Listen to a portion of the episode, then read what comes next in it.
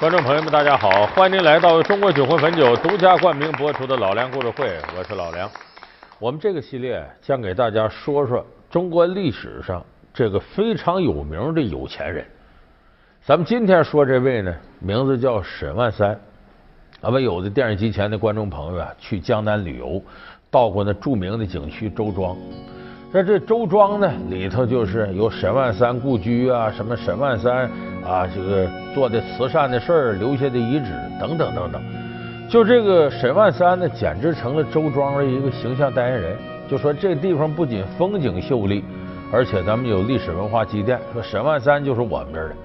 这个沈万三呢，是中国历史上有名的巨富，是江南首富。你看那边卖财神爷的画像，关我什么事啊？嗯，你看清楚，那是你的人头，财神爷的身体。为什么？因为你现在是苏州城的首富，也是全国的首富啊，所以呀，大家都把你当成财神爷，想沾沾你的财气。那么说沈万三为什么这么有钱呢？这历史上有多种多样的说法，而且有一些传说呀，已经远远超出了周庄的范围。你包括北京，有人说北京这什刹海呀，就是沈万三给弄的。说这什么掌故呢？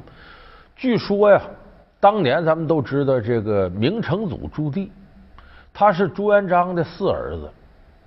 可是朱元璋呢死了之后呢，朱元璋直接把皇位啊隔辈传给了自己的长房长孙，就是明建文帝朱允炆。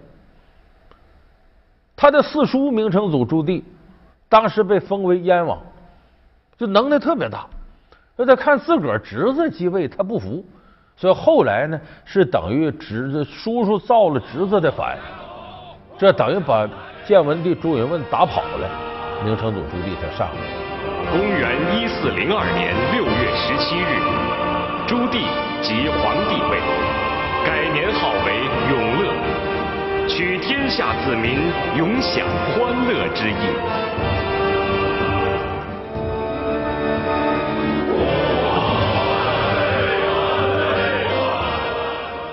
那很早的时候，朱棣呢，据说是不得这个朱元璋喜欢，长得黑呀，不讨人喜欢，把他封为燕王，是哪儿呢？就现在幽州北平府，就咱们说北京这一带。说这地方怎么不好呢？说原。